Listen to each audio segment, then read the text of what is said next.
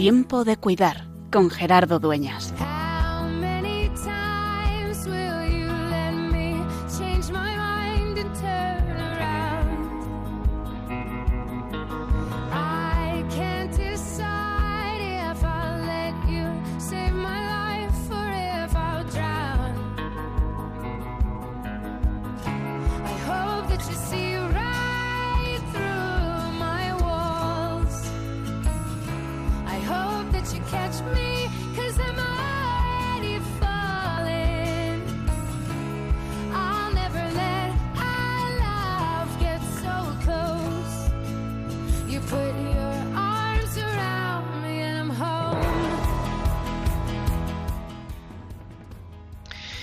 Estamos en tiempo de cuaresma, estamos ante una realidad, nada más que hay que oír los informativos de ajetreo político, que también de ajetreo sanitario, la vacuna, que ayer nos salía la noticia de que ahora van a dejar, van a suspender durante un tiempo, durante dos semanas de usar la AstraZeneca, un momento de incertidumbre y eclesialmente en este vivido en cuaresma, vivido en este tiempo de desierto.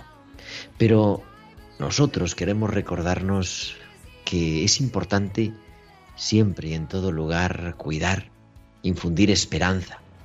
¿Cuánta gente cada día demuestra paciencia e infunde esperanza, cuidándose de no sembrar pánico, sino corresponsabilidad? ¿Cuántos médicos, enfermeros, enfermeras, voluntarios, sacerdotes, religiosas y tantos otros que han comprendido que nadie se salva solo? ¿Cuántos otros que han encontrado en San José el hombre que pasa desapercibido, el hombre de la presencia diaria, discreta y oculta, un intercesor y un apoyo y, un, y una guía en tiempos de dificultad? Estas palabras de la carta apostólica del Papa Francisco, Patris Corde, con motivo del 150 aniversario de la declaración de San José como patrono de la Iglesia Universal, firmada el pasado 8 de diciembre, en la que convocaba el año de San José, nos pone en esta semana. Estamos a tres días. El próximo viernes celebraremos en toda la Iglesia la solemnidad de San José. Y nosotros queremos invocarlo en tiempo de cuidar como aquel que consuela, que custodia, que acompaña a los enfermos. Dice el Papa, el niño que San José custodia es cada persona necesitada, cada pobre, cada persona que sufre, cada moribundo, cada extranjero, cada prisionero, cada enfermo. Cada uno de ellos son el niño que José sigue custodiando por eso se invoca a San José como protector de los indigentes, los necesitados, los exiliados, los afligidos, los pobres, los moribundos. Y por eso mismo es que la Iglesia, dice Francisco, no puede dejar de amar a los pequeños, porque Jesús ha puesto en ellos su preferencia, se identifica personalmente con ellos. De José, continúa el Papa, debemos aprender el mismo cuidado y responsabilidad amar al niño y a su madre, amar los sacramentos y la caridad, amar a la iglesia y a los pobres. En cada una de estas realidades está siempre presente el niño y su madre. San José lo invocamos como el custodio, el que cuidaba a Jesús y el que nos habla de cómo cuidarnos los unos a los otros, de cómo ponernos en las manos de Dios para ser ante el que sufre ante el que muere, ante el que vive la experiencia de la finitud, de la fragilidad, de la enfermedad, ese que cuida. Y a, siendo testigos de la esperanza, poner un poquito de resurrección en medio del final. Por eso hoy nos acogemos a la intercesión de San José para recordarnos que es y sigue siempre siendo tiempo de cuidar.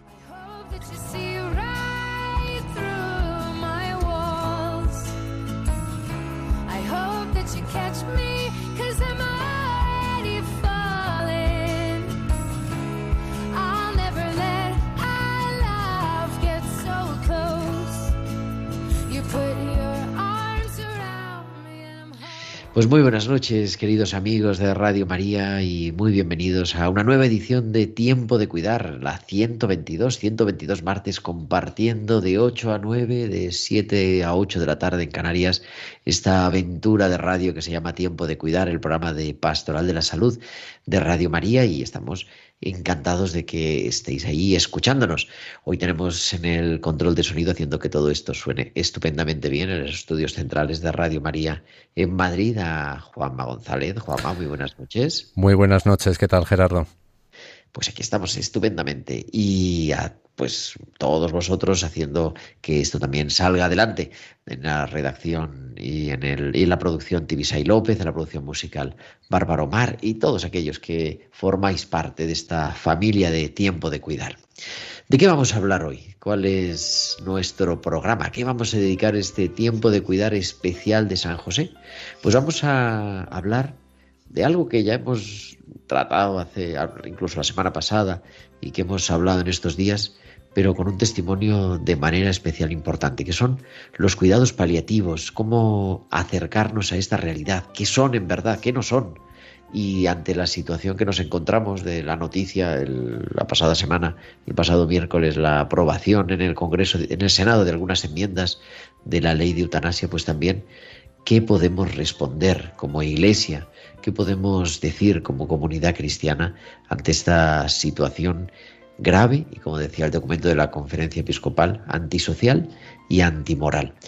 Todo eso con una invitada de excepción, que es la doctora Teresa García Vaquero, que vamos a hablar con ella en un momento. Ella nos habla desde cerca de Edimburgo, vamos a conectar, o sea que vamos a hacer un viaje internacional y con nuestros colaboradores y con muchas cosas más. Y como siempre podéis comunicar con nosotros con vuestros comentarios en nuestro correo electrónico tiempo de cuidar arroba radiomaria.es, como ha hecho eh, José Pérez Pérez, Carmen Villanustre, que nos han mandado correos esta semana, y tantos otros. Tiempo de cuidar arroba radiomaria.es y también a través de las redes sociales. En Facebook somos Radio María España y en Twitter arroba Radio María Spain. Y podéis publicar vuestros comentarios con el hashtag almohadilla tiempo de cuidar. Y durante la emisión del programa nos podéis enviar también vuestros mensajes a nuestro WhatsApp del estudio al 668-594-383. 668 594-383. Pues ya tenemos todo preparado y vamos a viajar hasta Bilbao porque ahí nos esperaba el CISA y sus hospitales con alma.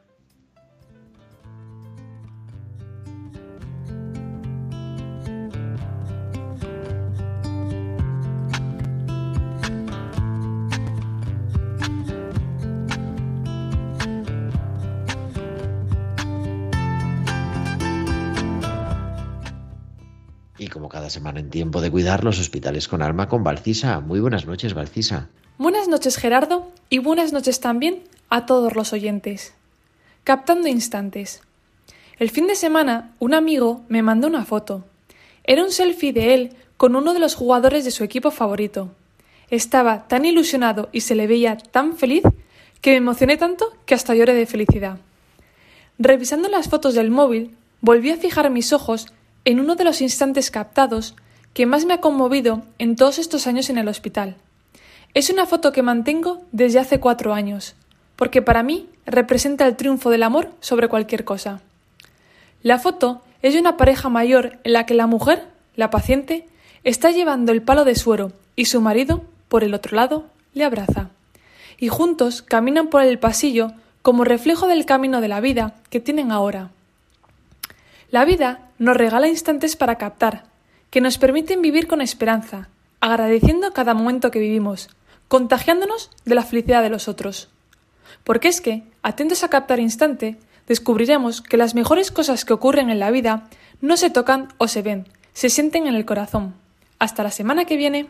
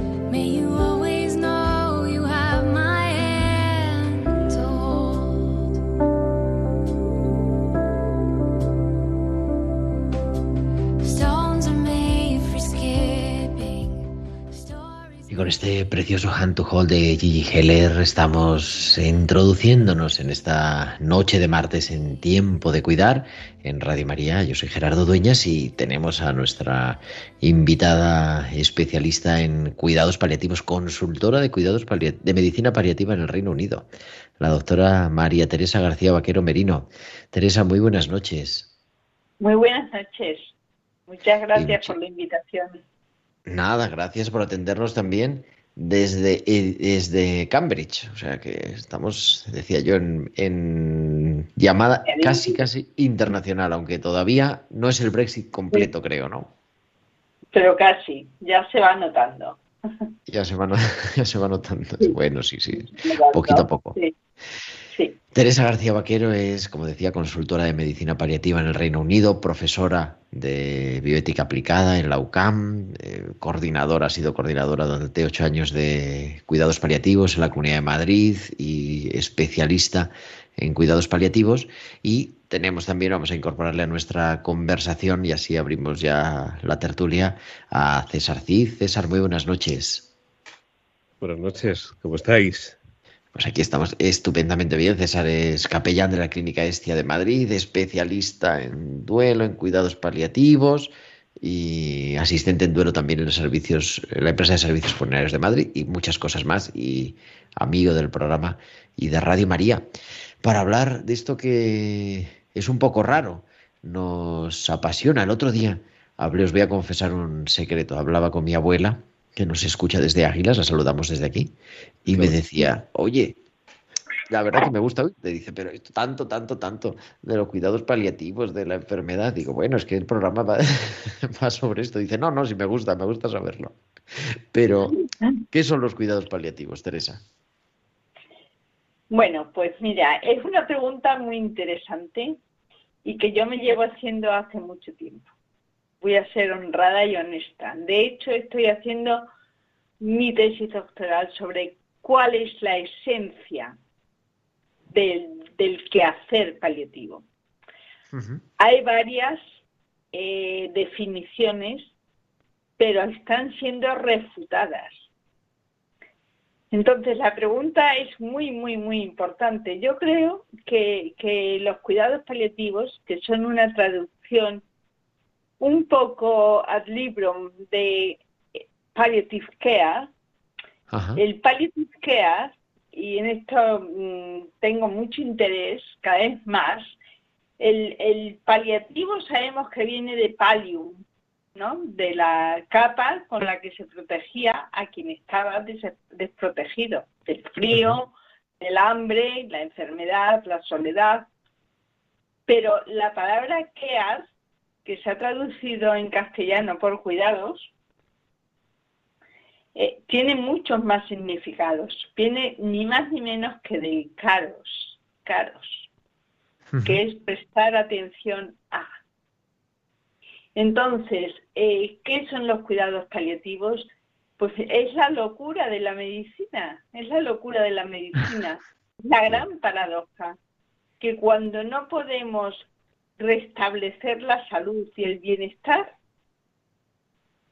es de tal humildad la actitud del enfermo que sigue volviendo a la medicina a que se le cuide, a que se le ayude, a que se le alivie, a que se le acompañe, a que se le escuche activamente y a decirle es la gran rebelión de los profesionales, no solo sanitarios, sino los capellanes, mm, los psicólogos, los trabajadores sociales, todos, que decimos, oye, nos importas, nos importas, nos hacemos cargo, ¿qué necesitas y qué podemos hacer? Qué bonito eso, no había caído yo en el origen etimológico de las dos palabras, ¿eh? pero claro que es querer y, y vamos, y acompañar, cubriendo, dando esperanza.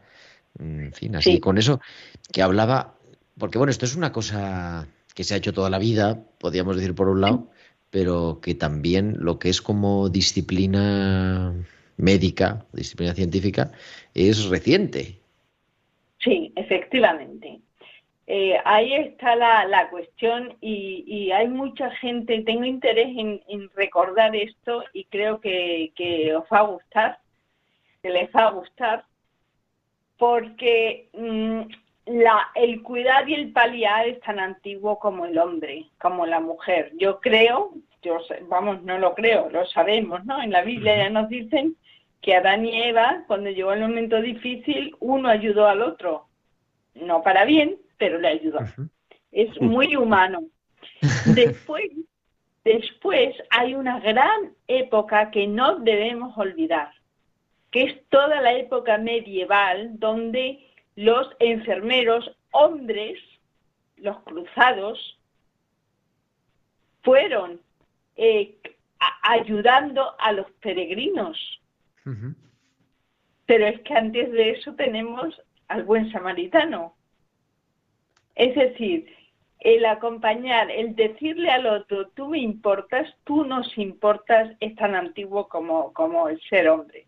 Lo que sí es verdad es que eh, a mediados del siglo pasado, del siglo XX, eh, Cicely Saunders, eh, pues viendo el sufrimiento tremendo causado por, por la guerra en, hombres muy jóvenes que estaban lejos de su familia, puso en marcha un movimiento que se reconoce como el movimiento moderno de los hospicios, que fue lo que creó mm, pues la cristiandad en su en su época más florida de peregrinaciones.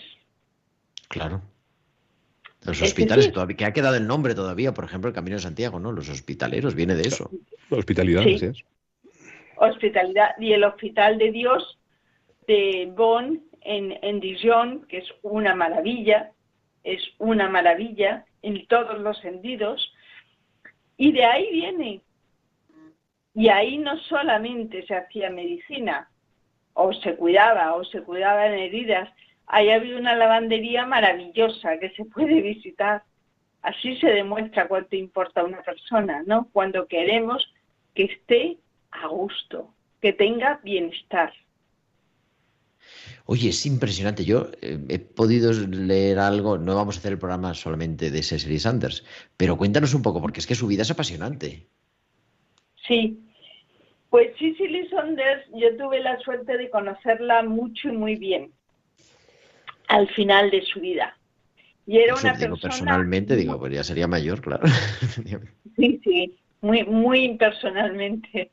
Eh, era una persona muy inteligente, muy trabajadora, muy decidida mm, y sobre todo con un sentido del humor increíble. Una mujer con una fe muy fuerte, muy grande, que trabajó, mm, tuvo una gran conversión, eh, justo cuando empezaba a ver cómo iba a ser su futuro profesional y tuvo una visión mm, pues de fundadora, ¿no? Dejó muy claros los principios sobre los que se tenía que sustentar este nuevo movimiento que nacía. Y estos principios tienen que ser la cabeza y el corazón. La cabeza y el corazón, ella siempre pensó eh, mm, que era algo que le había dicho un paciente y que qué bonito, pero era una persona que escuchaba y unos años después se dio cuenta que la cabeza significa el rigor científico, el saber, la formación, el querer avanzar. Y el corazón sencillamente la amistad vulnerable del corazón, el que acompaña, el que cuida, el que atiende, el que asiste, también sufre, también lo pasa mal.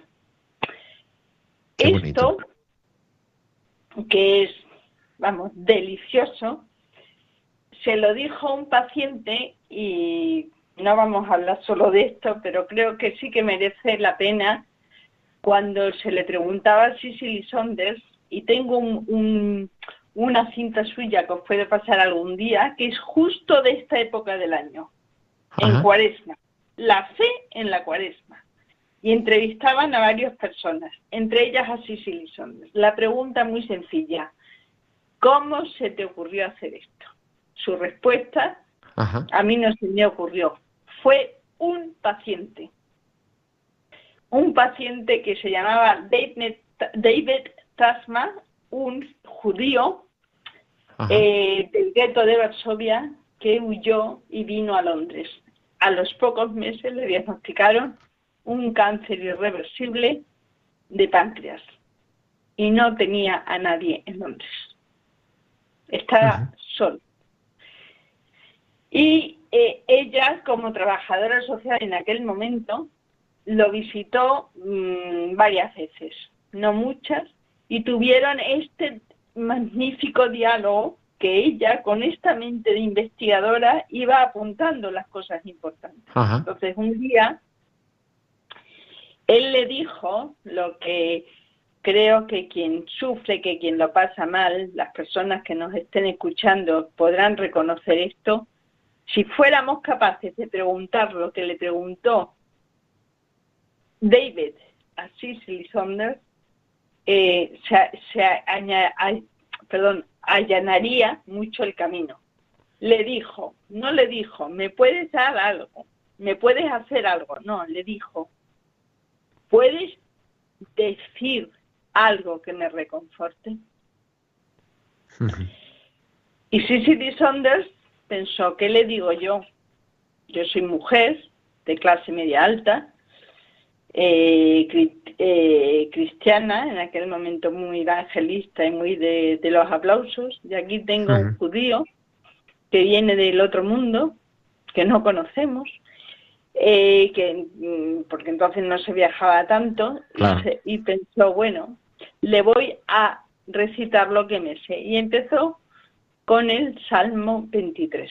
Les recitó todos los salmos que se sabía y cuando llegó el momento que no se sabía más, se agachó a coger su bolso para coger un libro y él le dijo, no, no, no me leas, solo quiero lo que hay en tu cabeza y lo que hay en tu corazón. Y dice Cecily Saunders que fue en ese momento cuando nació el movimiento moderno de cuidados paliativos. Qué bonito, qué historia verdaderamente eh, mm, vamos, César, a mí me, se me pone la piel de gallina, ¿eh? Bueno, yo, tengo la. he de reconocer que, aunque soy consciente de lo que ignoro, lo poco que conozco de este mundo lo aprendí de ella, con lo cual eh, me, sigue impresionando escucharla, como siempre. Ahora no puedo estar tan cerca como antes. Pero ¿qué puedo decir cuando ella habla? Si es mi maestra. claro y discípula de la fundadora. Habla precisamente Shelley desde eso, ¿no? De lo que han traducido, se ha traducido en español por el dolor total, ¿no? De, asumir a la persona de manera integral, que además es, la versión, la antropología cristiana. Integral, claro. Shelley Saunders decía, y de esto no nos podemos olvidar, y menos avergonzarnos, y menos avergonzarnos, que cuidados paliativos, palliative care, tiene raíces judeo-cristianas. Porque el primer enfermo fue un judío y porque exactamente lo que está eh, comentando usted, todo el impulso que ella quiso poner fue sencillamente el de buen samaritano, bien descrito en el texto cristiano más importante que existe. Y de ahí, eh. Eh, eso, asumir como que, que, la persona entera es la que sufre.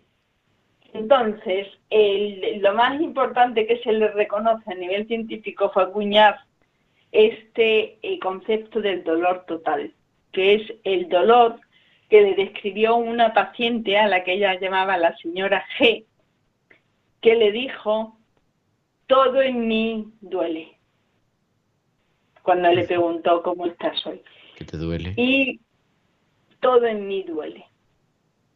Y hablando con ella, tenía dolor físico, dolor emocional, psicológico, dolor social, el dolor de, ver sufrir a su familia por ella y el dolor eh, de la dimensión espiritual, que no es lo mismo que la religiosa.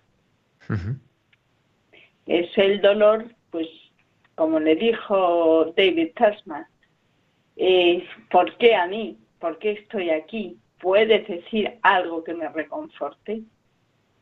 Esa es la dimensión espiritual. Es el hombre, lo sabe usted mejor que yo, así que perdón, que ante la inmensidad de Dios se pone delante y dice, ¿quién soy yo? ¿Qué hago aquí? y, que es una característica humana, claro, y común a todos, no solo a creyentes de una otra manera. Lo que pasa es que, como le dirá César, cuando nos enfrentamos a nuestra propia muerte, todo se pasa mucho más rápido. es, es, este viaje final en el que se empiezan a quemar etapas.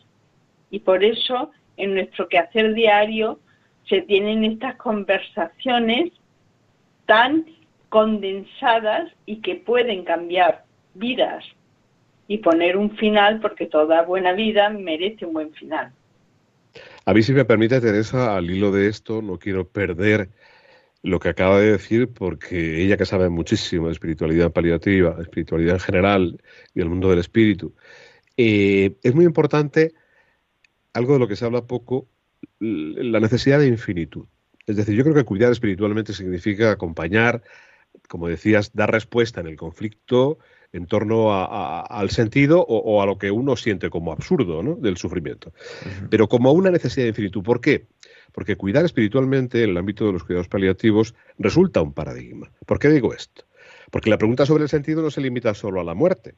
¿eh? Es la anticipación del final yo creo que penetra la vida en lo más íntimo y hace posible la experiencia del sentido. Y aquí radica esa realidad que mucha gente no conoce y que debe conocer. Por eso nadie, nadie que esté inserto, y yo se lo he ido y lo he aprendido de ella, en un equipo que trabaje con esa filosofía con la que ha empezado a hablar, pueda entender ni que está por encima de los demás, ni que aquel que está enfrente no es una persona como él, con todo lo que necesita, con todo lo que ha vivido y con todo lo que se duele. Y es ese propio dolor el que hace de nosotros, pues ese agente, creyente o no, que está ahí como una presencia que permite verdaderamente el sentido del que se va, del que sufre, del que muere. Sí. Y que... Teresa, Teresa, adelante, que, te corta. No, yo solamente iba a poner un ejemplo vivo de lo que acaba de decir César. Yo hace dos horas y pico me estaba despidiendo de las enfermeras con las que he trabajado esta tarde. Son tres personas muy jóvenes y ninguna de las tres reconoce eh, tener fe. Una es madre de dos chicos y va a tener una niña ahora y está entusiasmada. Y las otras dos no están ni casadas. Y yo he estado hoy con una enfermera de paliativos pediátricos que se está muriendo. Y está haciendo una muerte muy dolorosa. Esta chica tiene 34 años. Y mm, llevaba días, como no tengo acceso cerca de mí, lo he tenido que hacer yo. Llevaba días que solamente me hablaba de su estreñimiento. Pero días son tres semanas, ¿eh? Y hoy he ido a verla a su casa otra vez y le he dicho, estoy harta de hablar de tu colon. Necesito conocerte. Bueno, no sabéis, no sabéis qué intercambio hemos tenido ahí. ¿Qué intercambio hemos tenido ahí? Y cuando se lo estaba contando a estas tres enfermeras, como hacemos los, los que trabajamos juntos como colegas, como hemos hecho con César tantas veces, a mí lo que me ha impresionado es que las tres han hablado de sus abuelos, de los que conocieron y se fueron, de los que no conocieron pero conocen a través de sus padres. Las tres tenían los ojos llenos de lágrimas claro. y una ha dicho, yo estoy segura que hay una vida más allá, espero poder conocerla. Esto ha sido esta tarde. Es brutal. Fíjate que les has abierto los ojos y los oídos eh, en la expresión pura del alma. Y hay que dar espacio, hay que crear ese espacio. No se trata de decir, es que como yo creo, es estupendo para todo el mundo y yo voy a remitir al paciente al más allá. No, no, no. La pregunta sobre el sentido está referida a la vida, a esta vida, a este ahora. ¿Vale? Como tú estás diciendo. Y cuando se trascienden los horizontes vitales, eh, de este significado finito, la enfermedad que avanza hace que, que, sintamos tanto él como nosotros. Y, es un poco la, la, respuesta o el gesto y todos los gestos que hacemos quieren decir esto. Quiero que seas, quiero que existas, a pesar de la enfermedad que tenemos ante nosotros. Y para mí, desde luego, esta es la clave. Oye, os voy a pedir que nos quedemos, quedéis un ratito más con nosotros en tiempo de cuidar, si os parece. Y así nos seguimos regalando esta conversación que estamos compartiendo esta tarde en Radio María, pero vamos también a, a traer, como hacemos cada semana, nuestras pinceladas bíblicas con nuestra doctora, nuestra biblista de cabecera, que es Inmaculada Rodríguez Torney, que creo que hoy nos va a hablar de un tema interesantísimo, San José.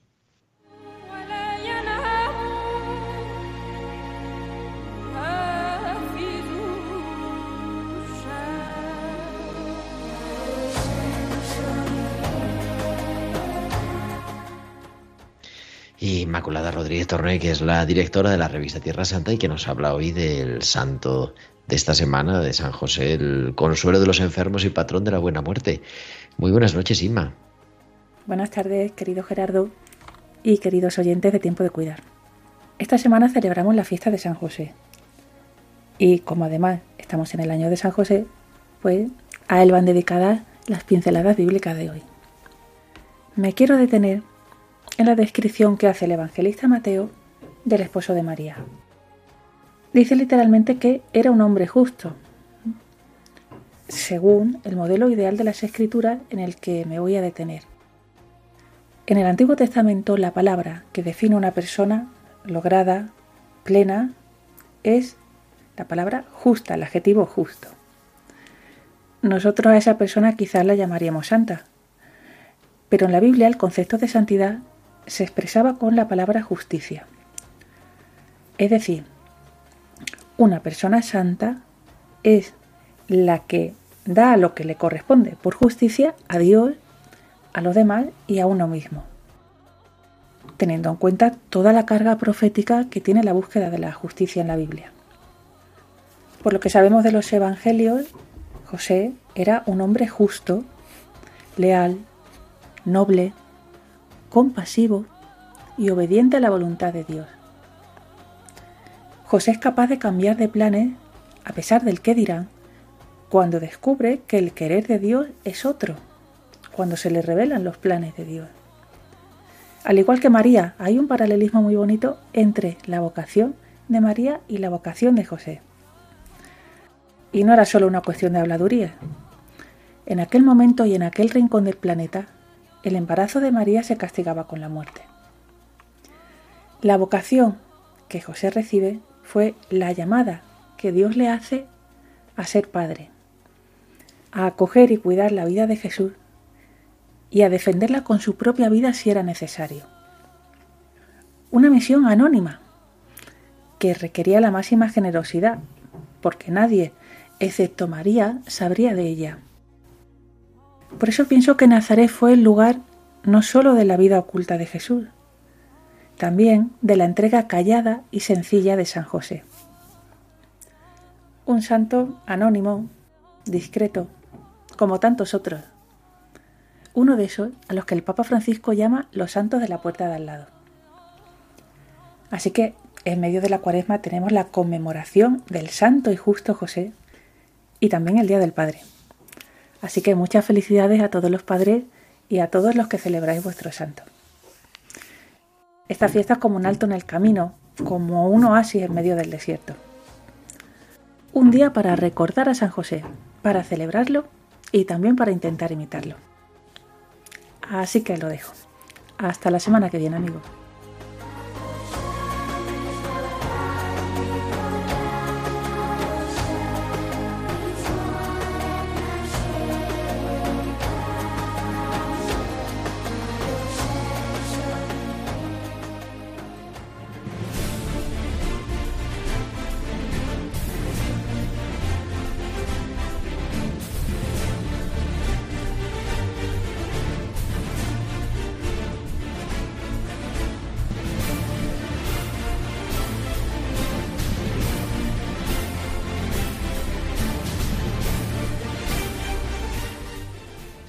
Continuamos en este martes 16 de marzo en Tiempo de Cuidar en Radio María. Estamos hablando desde Cambridge con Teresa García Vaquero. Teresa, muy buenas noches otra vez.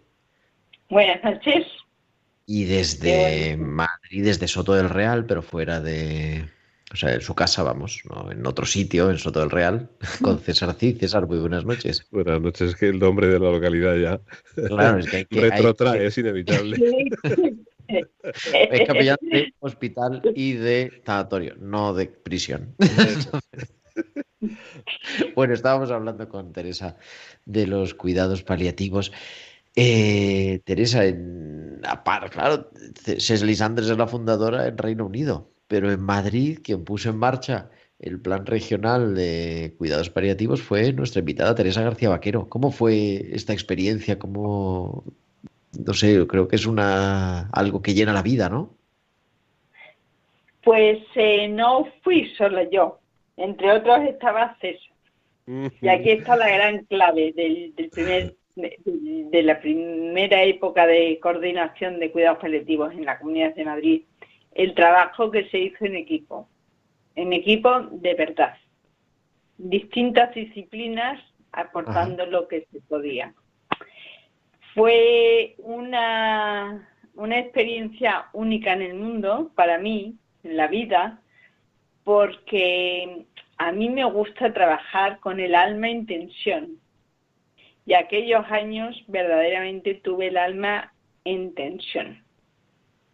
Mm, estudié muchísimo, hablé con muchísima gente, conocí a muchísima gente y la, el milagro, el milagro de Madrid era que todo el mundo quería colaborar. Y todo el mundo tenía algo que aportar que no se nos había ocurrido a nadie más. Puede contar César también exactamente.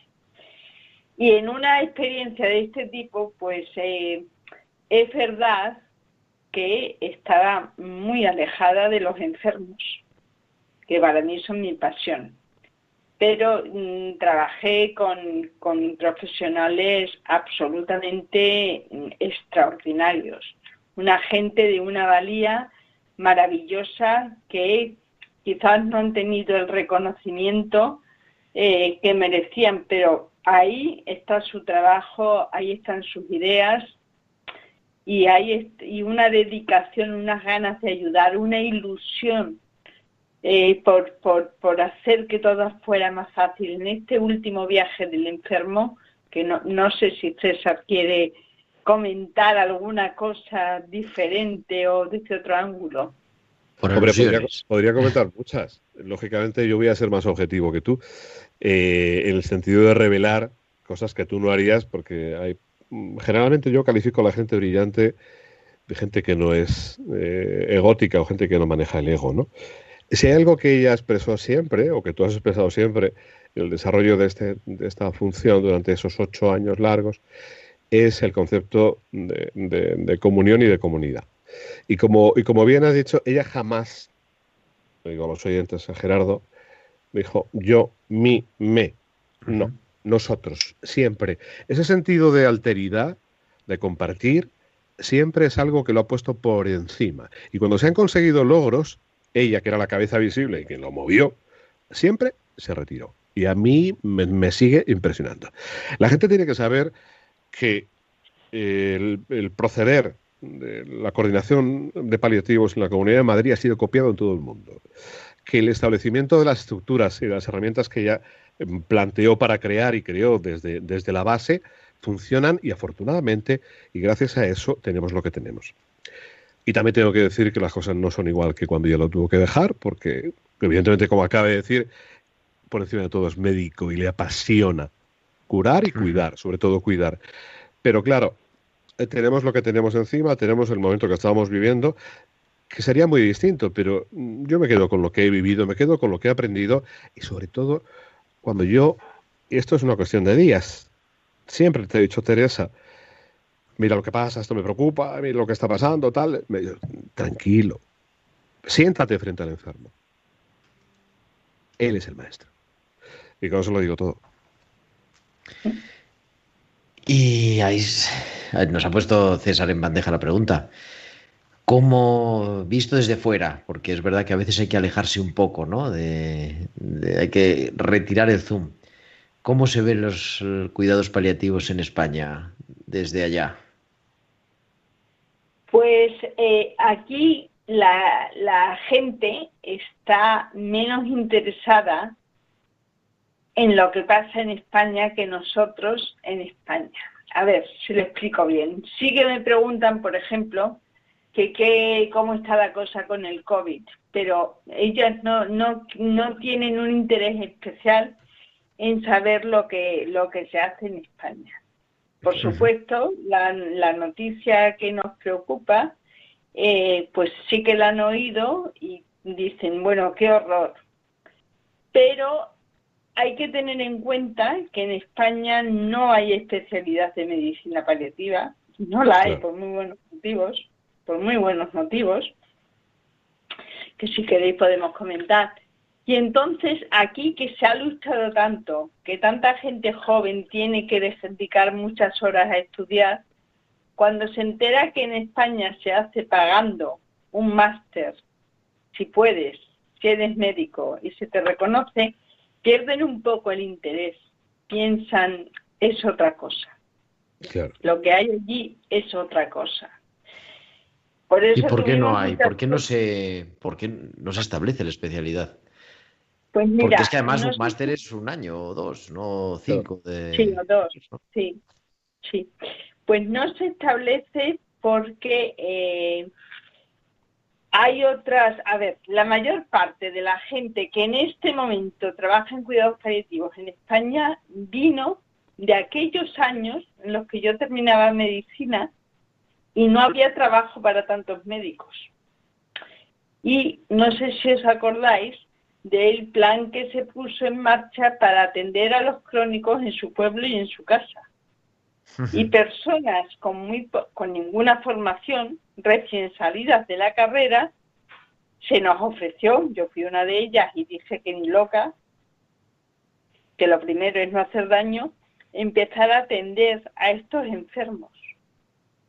Entonces, muchísima gente que hoy dirige equipos han aprendido eh, a base de trabajar, pero no han tenido la formalidad de tener que hacer unas guardias en un hospital, de tener un jefe, de tener que dar cuentas, de tener que atender, porque mm, cuando la gente estamos preocupados en casa con un familiar eh, al que queremos y que vemos que la cosa no va mejor, una gota de, cariño, una sonrisa alivia.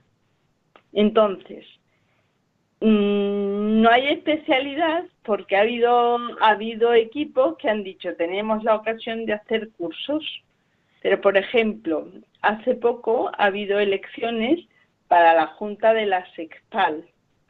Se ha hablado muchísimo del equipo, de los profesionales, de la importancia de la especialidad, nadie ha hablado de la atención 24 horas.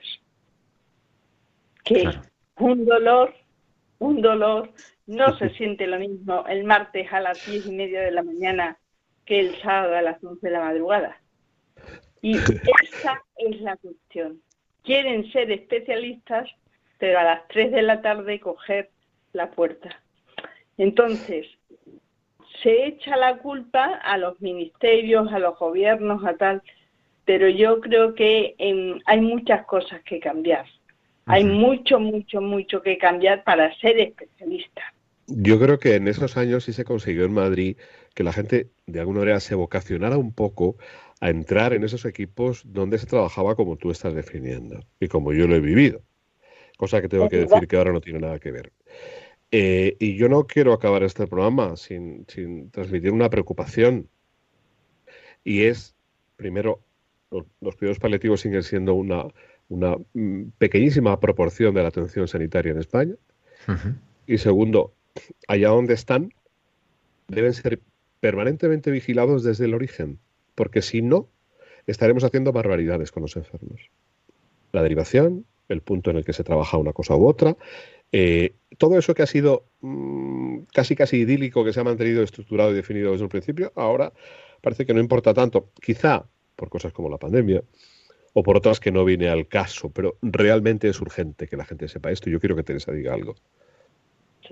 Bueno, yo pienso que me da mucha pena porque digo esto, me comentáis estas cosas y sin embargo, mm, el sábado pasado me invitaron a una conferencia eh, de, Hope, Esperanza, Irlanda, donde están a punto de, de aprobar, de empezar a legislar para eh, que se pueda eh, elegir el momento de morir.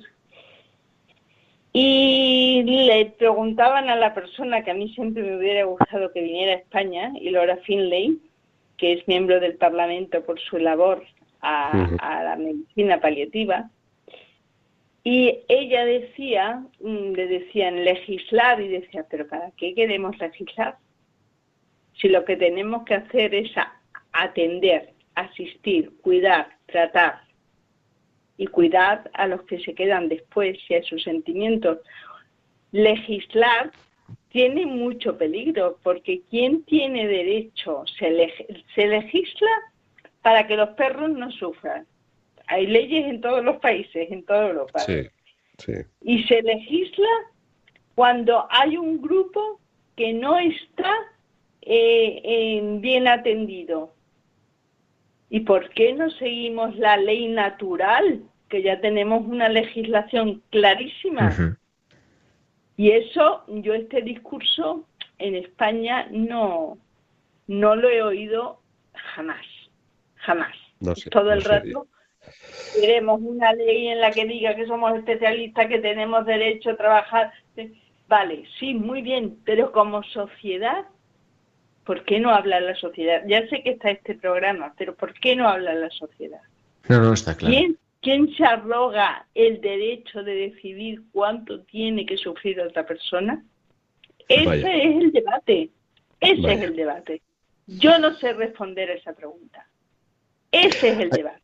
Hay una cosa de una conversación tuya contigo que yo no he olvidado, hablando de eutanasia, que evidentemente lo tenemos aquí, está encima, y es que, y, también hay un psicoanalista que lo comentaba, que quien pide adelantar la muerte quizá esté imperceptiblemente expresando una petición distinta que debemos descifrar.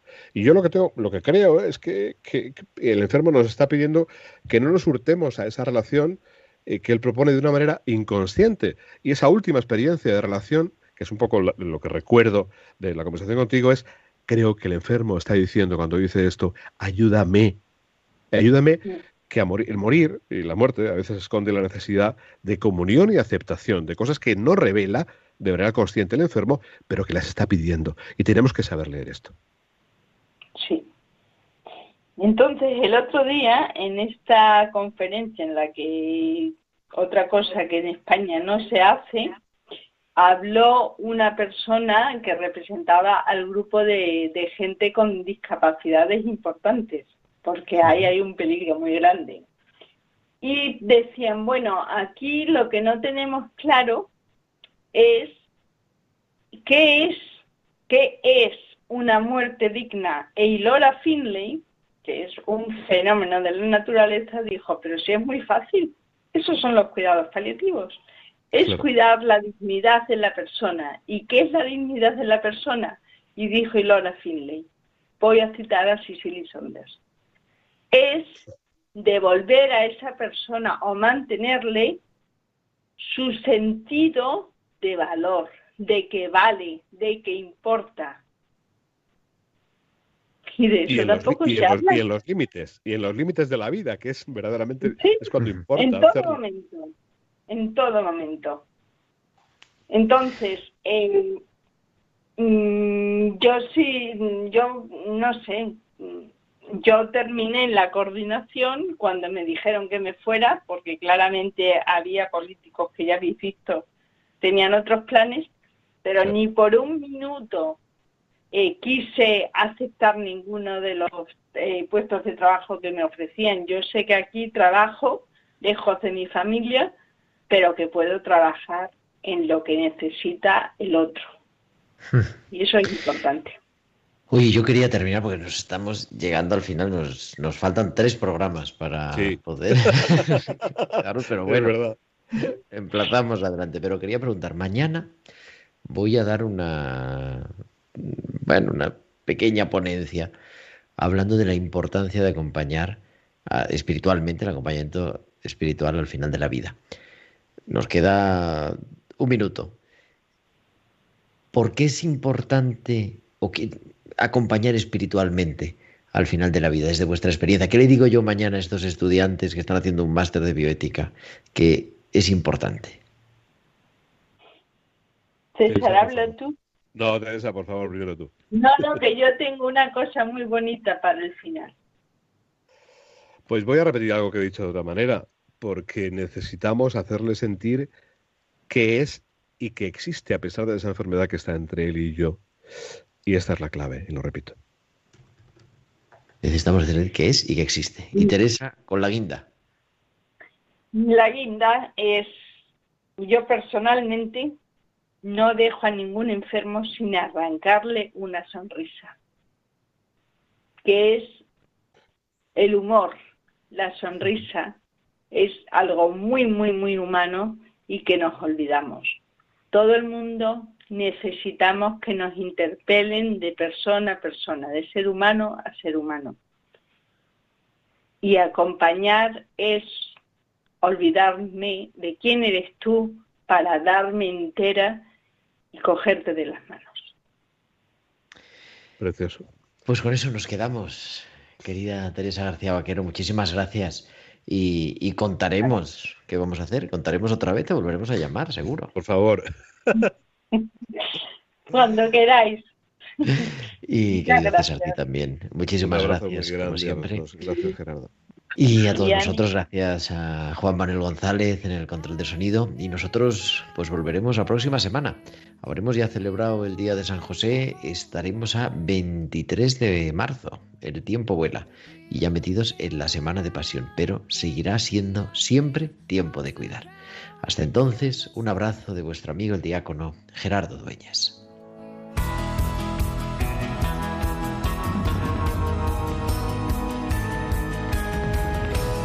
Tiempo de cuidar con Gerardo Dueñas.